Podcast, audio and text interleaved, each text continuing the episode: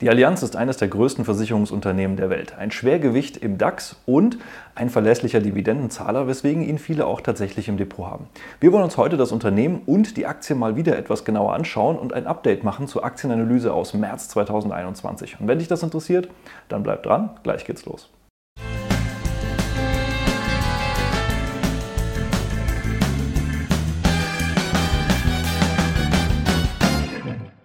Hallo und herzlich willkommen auf meinem Kanal. Mein Name ist Maximilian Gamperling und wir sprechen heute über das Versicherungsunternehmen Allianz und das Ganze basiert wie immer auf der Umfrage in der YouTube-Community. Da stimmt ihr ja immer von Samstags bis Dienstags mit ab, welches Unternehmen ich mir beim nächsten Mal etwas genauer anschauen soll. Schreib also gerne in die Kommentare unten deine Vorschläge rein und stimm natürlich im nächsten Zeitraum wieder in der YouTube-Community mit ab, welches Unternehmen ich mir nächsten Freitag genauer anschauen soll.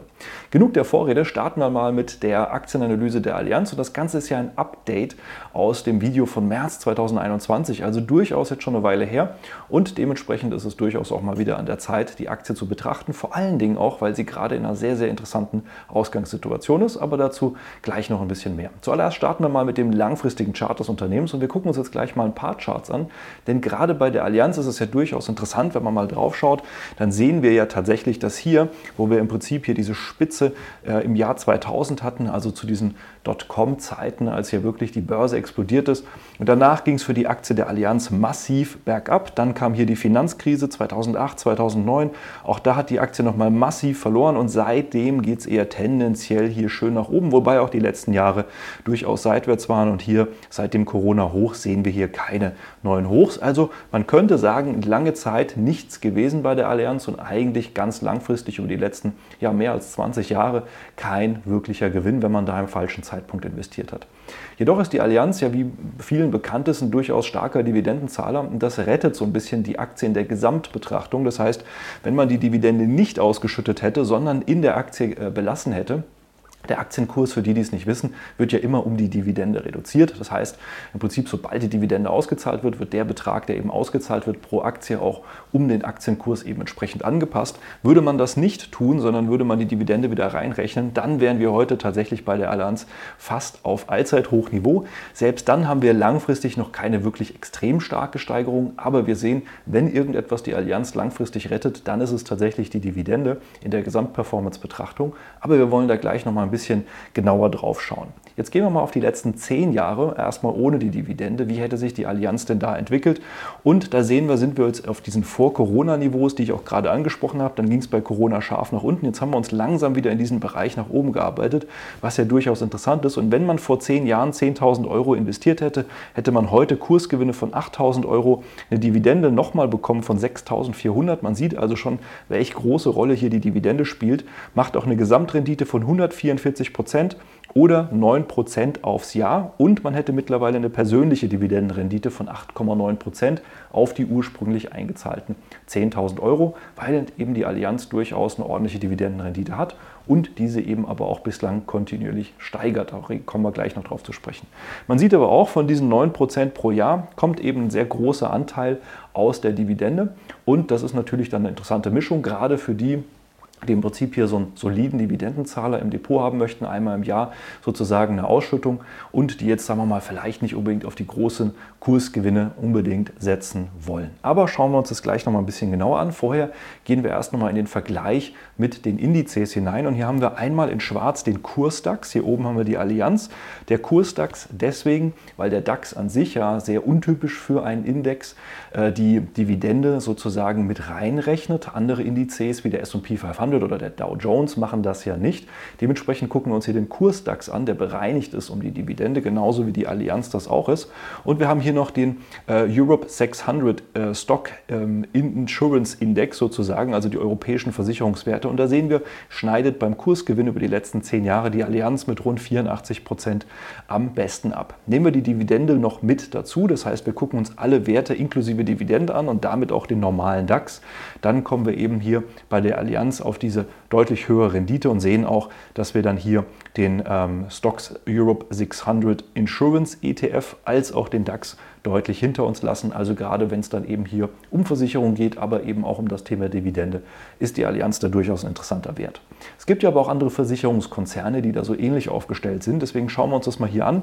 Dann sehen wir hier auf der einen Seite die Münchner Rück, wir sehen hier die Züricher Insurance, also die Züricher Versicherung, die Allianz, dann die AXA aus Frankreich und dann aus Amerika noch die Prudential Financial. Äh, ebenfalls ein Versicherungs- und Finanzwert. Und was wir hier sehen, ist, dass die Allianz hier rein bei der Kursentwicklung eher Mittelfeld mitspielt. Die Züricher Versicherung und die Münchner Rück sind hier deutlich besser gelaufen. Auch nicht über jeden Zeitraum, aber gerade die letzte Zeit war bei der Münchner Rück zum Beispiel deutlich besser. Sieht das inklusive der Dividende noch genauso aus? Ja, fast. Von der Reihenfolge ändert sich tatsächlich nicht viel, aber die Züricher Versicherung, die schneidet dann tatsächlich noch ein bisschen besser ab als die Münchner Rück, aber beide durchaus stark, wobei die Züricher Insurance dann hier durchaus ein bisschen gleichmäßiger nach oben läuft. Die Allianz auch hier weiterhin in der Mitte. Das heißt, von diesen starken ja, dividendenzahlenden Versicherungswerten ist die Allianz eher Mittelfeld unterwegs, nicht der stärkste Wert, aber beileibe auch nicht der schwächste. Schauen wir uns mal an, was sich bei der Allianz so getan hat. Anders als bei der normalen Aktienanalyse gehen wir jetzt nicht in jedes Detail hinein, das, die, äh, das das Unternehmen sozusagen ausmacht. Wenn du da noch mal ein bisschen besser verstehen willst, was macht das Unternehmen Allianz eigentlich und wie ist es aufgestellt, schau dir gerne noch mal die Aktienanalyse aus 2021 an, denn das Unternehmen hat sich seitdem tatsächlich kaum geändert und die Änderungen, die es gibt, darauf wollen wir heute mal so ein bisschen eingehen. Und dazu schauen wir uns auch mal die letzten neun Monate an. Vor kurzem kamen ja auch die letzten Quartalszahlen des Konzerns heraus. Und was wir sehen, ist tatsächlich, dass die letzten neun Monate relativ stark waren, obwohl der Konzern tatsächlich durch einige Naturkatastrophen und Versicherungsfälle ähm, ja, belastet war, schaut es ansonsten tatsächlich von der Entwicklung nicht so schlecht aus. Das Gesamtvolumen hat sich im Vergleich zum Vorjahr um 7% entwickelt. Auch der operative äh, Profit ist um knapp 4% nach oben gekommen. Also wir sehen tatsächlich durchaus eine ähm, ganz gute positive Entwicklung. Ein bisschen negativ ist hier dieses Combined Ratio aus dem Property and Casual Bereich, äh, Casualty Bereich. Da haben wir ein bisschen eine negative Entwicklung. Dafür der Life ähm, und Health Bereich durchaus stärker und auch das Asset Management war natürlich jetzt durch die äh, etwas schwierige Marktlage teilweise eben unter Druck. Also wir sehen vom Grunde her, in Summe der Konzern entwickelt sich positiv weiter. Es gibt Licht und Schatten sozusagen innerhalb des Konzerns, aber grundsätzlich geht es dem Unternehmen gut und es entwickelt sich gut weiter. Hierzulande gab es durchaus auch ein paar Änderungen. Die Allianz hat hier für die 8000 Versicherungsvertreter ähm, Änderungen bekannt gegeben, jetzt erst im August 2023, denn die Allianz ist unzufrieden mit der Vertragsdichte und der Stornoquote ihrer Kunden. Das Unternehmen will umsteuern und künftig mehr Bestandskundenpflege in den Fokus rücken und Exklusivvertrieb sozusagen einführen. Also da sind ein paar Änderungen, gerade jetzt sozusagen im eher lokalen Versicherungsgeschäft ähm, bedacht. Das betrifft natürlich damit auch den globalen Konzern, aber es geht hierbei tatsächlich vor allen Dingen um Dinge, die wir vielleicht als Allianzkunden, ich selbst bin auch Allianzkunde, äh, dementsprechend vielleicht merken könnten, aber eben vor allen Dingen die Versicherungsvertreter für den globalen Konzern ist das eben nur eine Weiterentwicklung und keine wesentliche Veränderung. Keine wesentliche Veränderung gab es dann eben hier auch bei der Inhaberschaft. Wir sehen die größten Invest äh, institutionellen Investoren, das ist zum Beispiel hier BlackRock oder eben auch die DWS oder Vanguard, also ETF-Anbieter und mit der DWS natürlich auch ein klassisches Fondshaus. Größerer äh, Investor hieß hier auch die Norges Bank, also der norwegische Staatsfonds mit rund 2,2 Prozent. Und unter den strategischen Investoren sehen wir aber eigentlich eher die Manager des Unternehmens. Aber selbst Oliver Bäte als langjähriger CEO des Konzerns hat hier gerade mal sozusagen eine Investition von 0 Prozent. Ähm, wahrscheinlich eben durch auch Optionen, Aktienoptionen. 880.000 ist das ganze Wert im Moment. Das ist für einen Manager eines so großen Konzerns natürlich eine ordentliche Summe, keine Frage, aber nichts im Vergleich zu dem, was andere Manager da teilweise in die Firmen investiert haben. Und dementsprechend würde ich da auch nicht gerade behaupten, dass Oliver Bäte da ernsthaft Skin in the Game hat zu dem, was er da wahrscheinlich ansonsten auch verdient und an Vermögen irgendwo anders investiert hat. Das ist natürlich tatsächlich ein bisschen schade. Oliver Bäte, das ist er hier. Er ist wie gesagt seit Mai 2015 CEO. Es wurde jetzt auch gerade eben erst verlängert bis 2028. Also er bleibt eine Weile noch bei der Allianz an Bord. Ist das ja auch schon länger, nicht nur erst seit 2015, führt den Konzern ja soweit solide weiter voran. Da gibt es jetzt nichts wirklich zu meckern, aber es ist jetzt auch nicht wirklich das Riesenwachstumsunternehmen, was aber bei einer Versicherung auch tatsächlich ein bisschen schwieriger ist. Schauen wir uns mal so ein bisschen die Finanzkennzahlen an im Aktienfinder, was sich da so getan hat. Und da schauen wir zuallererst mal drauf, was hier im März 2021 die Zahlen damals gezeigt haben. Damals war der Umsatz noch bei knapp 114 äh, Milliarden und wir haben eben jetzt hier ähm, eine operative Marge gehabt von 14,7, eine Nettomarge von knapp 6 Prozent. Mittlerweile sind wir hier bei 121 Milliarden. Wir haben hier eine operative Marge von 23 Prozent, eine Nettomarge von 7 Prozent. Wir sehen also hier tatsächlich eine Entwicklung des Umsatzes. Wir sehen hier die operative Marge, die sich weiterentwickelt. Wir sehen die Nettomarge, die sich positiv weiterentwickelt. Wir sehen aber eben auch, dass das durchaus starke Schwankungen hat und wir hier teilweise eben momentan auf einer Spitze sind. Und das hängt natürlich gerade beim, bei der operativen Marge und dem Versicherungsgeschäft natürlich auch sehr stark daran, wie viele Naturkatastrophen gab es zum Beispiel, welche Fälle werden denn überhaupt reguliert und welche betreffen sozusagen dann die Allianz.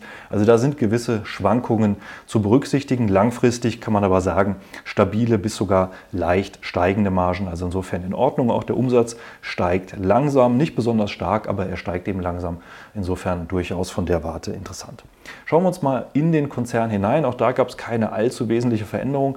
Wir sehen hier eben diese Unterscheidung in diesen Gesundheitsbereich, also Lebensversicherungen, äh, Gesundheitsversicherungen, Krankenversicherungen. In dem Bereich hier Life and Health, wie sich das nennt, ist der größte Bereich 75 Milliarden an Umsatz hat eben etwas an Anteil verloren. Wenn man sich das mal so ein bisschen anschaut, dann sind wir hier ja seit 2019 irgendwo in dem Bereich. Das dürfte auch einer der Gründe sein, warum die Allianz hier eben mit den Vertretern und den äh, Allianz-Versicherungsvertretern hier ein bisschen umsteuern will, weil man hier eben kein Vorankommen sieht. Anders sieht es dann aus bei Property and Casualty, also sozusagen ja, die äh, Sach- und Inhaltsversicherungen, das ist tatsächlich hier langfristig steigend. Da waren wir hier 2019 eher noch bei 60 Milliarden, jetzt sind wir hier bei 70 Milliarden. Also das entwickelt sich weiter. Das Asset Management äh, nimmt ebenfalls ein bisschen größeren Teil ein, wobei es immer so um die 5% bleibt, aber die Versicherungs- oder die Summe, die man verwaltet, steigt leicht, aber es ist kein massiver Teil. Was wir auch sehen, ist tatsächlich, dass der ähm, Lebens- und äh, Gesundheitsbereich gerade mal 7% der Marge beiträgt, also nicht unbedingt der margenstärkste Bereich ist. Der Sach- und Versicherungsbereich hier 8,8 Prozent und der ertragreichste Bereich, das ist tatsächlich das Asset Management. Also der kleinste Umsatz, aber mit knapp 39 Prozent Marge eben tatsächlich der größte Gewinnbringer im Konzern. Und dann sehen wir hier noch die Länderaufteilung, auch daran hat sich nichts Wesentliches geändert. Wir sehen ganz viel tatsächlich an äh, sehr einzelnen Ländern, auch ein bisschen eine neu, historische Neuordnung, aber da hat sich tatsächlich seit 2021 nichts Wesentliches geändert. Dementsprechend gehen wir da einfach mal weiter und schauen uns tatsächlich mal den Gewinn und Cashflow an. Auch da haben wir eine positive Entwicklung vom Grundsatz her. Damals hatten wir hier noch einen Gewinn von 16,19 Euro pro Aktie und auch eine Dividende von 9,60 Euro pro Aktie. Mittlerweile liegen wir bei 20,30 Euro Gewinn pro Aktie und einer Dividende von 11,40 Euro. Lediglich der freie Cashflow, der ist 2022 tatsächlich massiv eingebrochen und auch dieses Jahr soll er nicht ganz so berauschend aussehen. Es gibt aber hier keine Prognosen für den weiteren Verlauf. Aber auch da, es hängt natürlich immer etwas mit der Geschäftssituation zusammen, mit der Situation im Versicherungsbereich, aber auch der wirtschaftlichen Lage.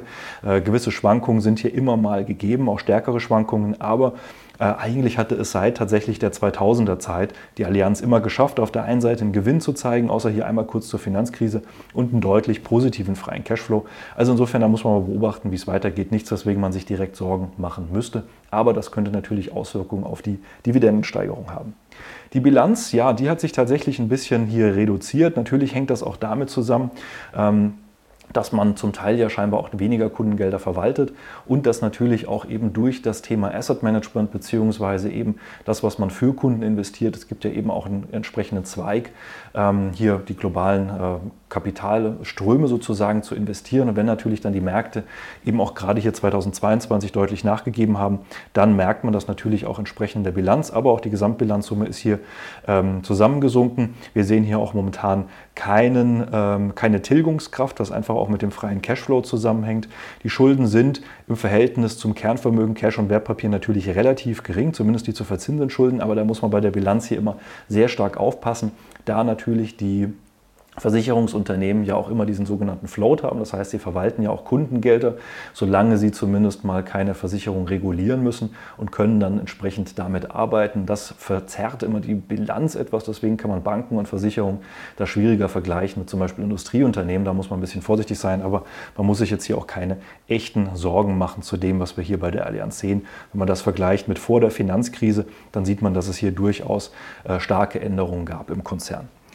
Es gab aber auch Übernahmen. Zum Beispiel hat jetzt hier die ähm, äh, Allianz auch äh, in Italien zugekauft und hat die Tour Assicurazioni für 280 Millionen zugekauft. Und äh, man sieht also, sie kauft auch weiterhin zu. Das sind aber eher kleinere Zukäufe oder Bereichszukäufe. Nichts, was jetzt den Konzern wesentlich vorantreiben würde. 280 Millionen sind dann auch für die Allianz natürlich eine größere Summe, aber im Gesamtkontext eher etwas kleineres. Äh, sowas gibt es dann durchaus auch, aber es ist jetzt nicht unbedingt das Bewegende. Und dann sieht man auch, seit der Aktienanalyse 2021 hat sich bei dem Konzern nicht wesentlich irgendetwas verändert. Das ist einfach ein stabiles Unternehmen, was sich weiterentwickelt und was eben ja, stabil versucht, äh, sich hier zu optimieren. Aber die ganz großen neuen Entwicklungen gibt es bei dem Konzern tendenziell eigentlich eher nicht. Das sehen wir auch bei den Aktienrückkäufen. Auch die sind tendenziell hier weiter zurückgegangen. Das heißt, die Anzahl ausstehender Aktien geht weiterhin zurück. Soweit positiv für Aktionäre. Der Anteil im Unternehmen wird größer, ohne dass man eben groß etwas dazu tut. Schauen wir mal kurz die Kennzahlen noch an. Dann sehen wir hier beim bilanzierten KGV äh, 11, beim bereinigten von äh, 13, Kursumsatzverhältnis von 0,7. Da sind wir auch ungefähr in dem Bereich der letzten zehn Jahre und zwar bei fast allen Kennzahlen, außer eben hier beim bereinigten KGV. Da waren wir in der Historie eher so bei 11, jetzt wie gesagt bei 13, 14. Also da sind wir tendenziell im Moment eher ein bisschen hoch.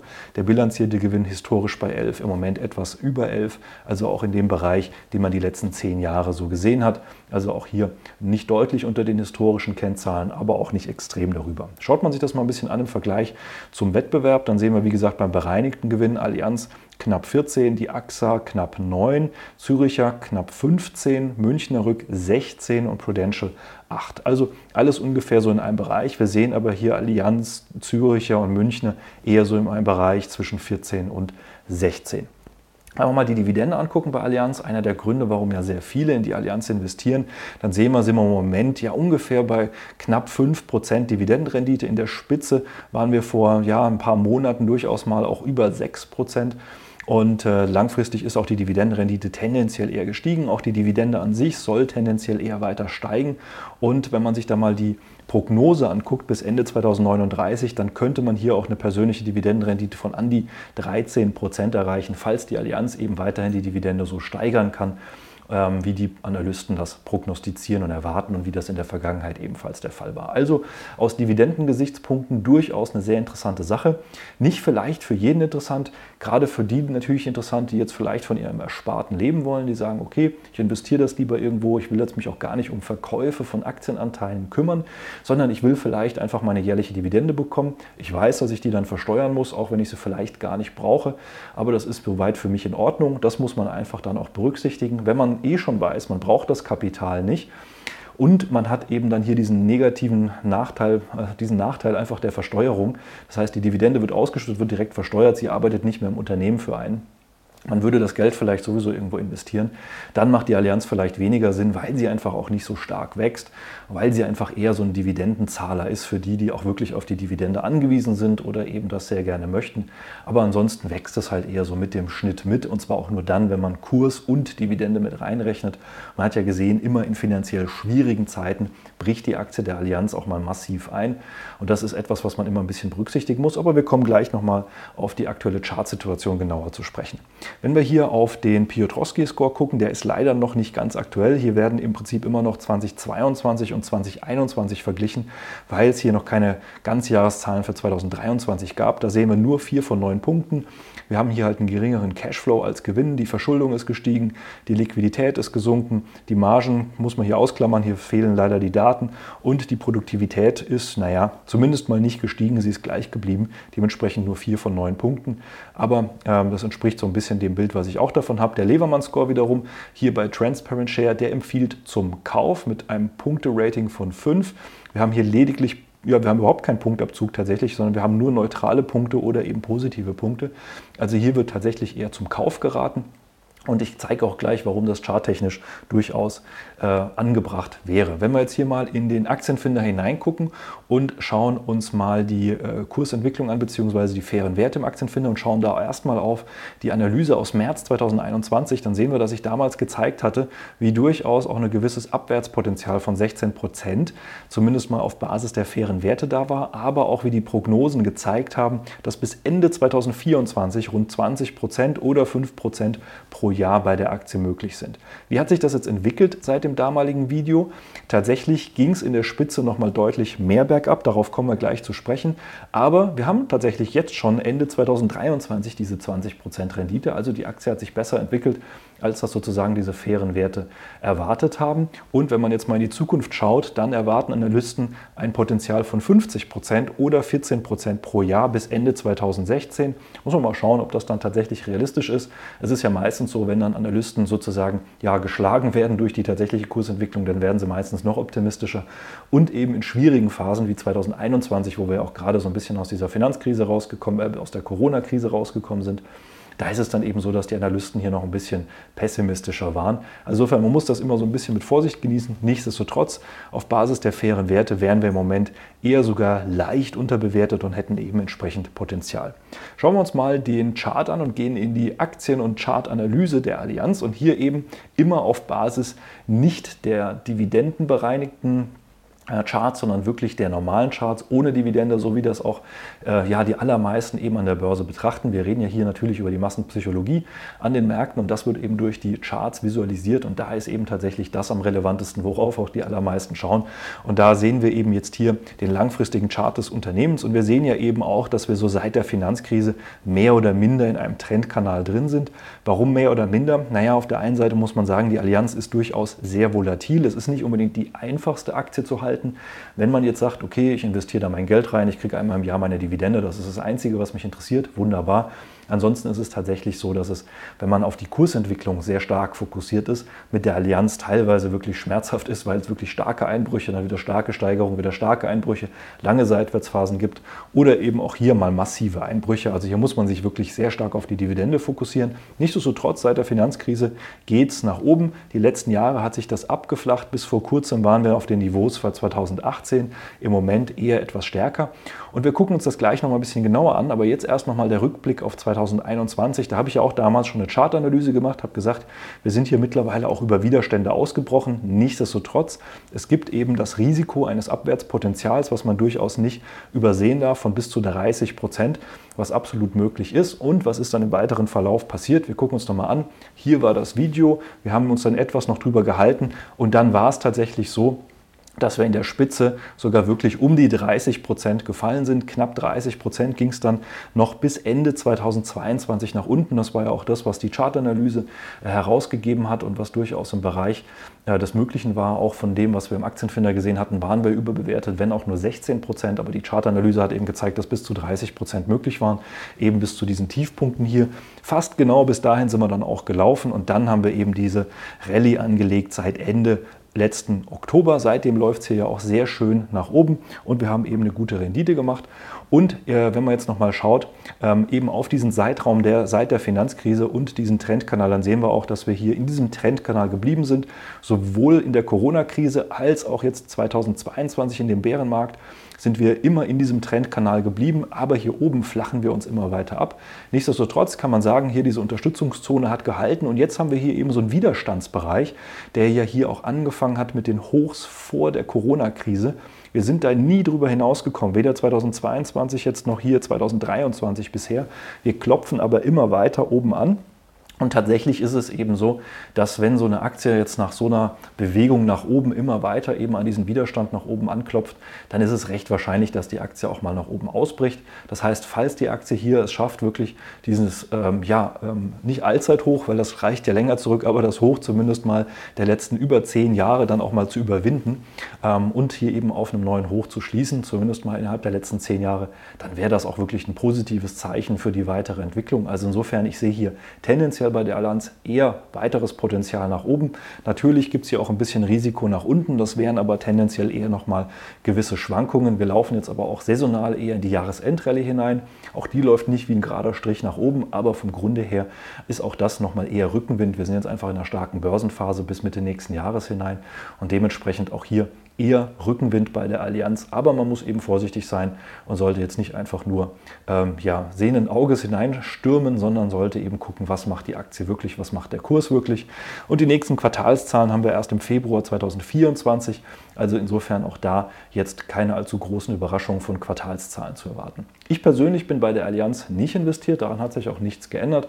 Allianz ist ein guter Konzern, ich bin auch Kunde darin, aber für mich ist es eben im Moment auch in meiner Lebensphase nicht der richtige Wert und nicht die richtige Aktie. Für andere mag das anders sein, aber für mich ist das Wachstum des Unternehmens einfach deutlich zu gering. Die negative Situation, die ich durch die sehr hohe Dividende bei der Aktie hätte, die benötige ich nicht.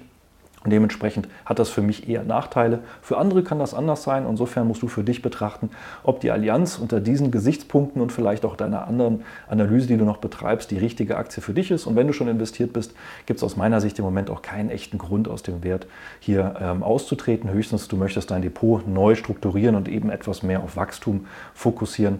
Dann melde dich natürlich auch gerne für ein kostenloses Strategiegespräch. Dann schauen wir uns an, wo du stehst, was deine Ziele sind, ob das sinnvoll ist oder eben eher nicht. Und dann schauen wir natürlich auch, ob und wie wir dir dabei weiterhelfen können. Ansonsten hoffe ich, das Video hat dir schon weitergeholfen. Falls ja, hinterlass mir gerne einen Daumen nach oben, abonniere den Kanal, falls noch nicht geschehen und schreib natürlich gerne in die Kommentare, welche Aktien du in den nächsten Aktienanalysen sehen möchtest. Ansonsten wünsche ich dir eine schöne Vorweihnachtszeit und bleib gesund und viel Erfolg an der Börse. Mach's gut. Ciao.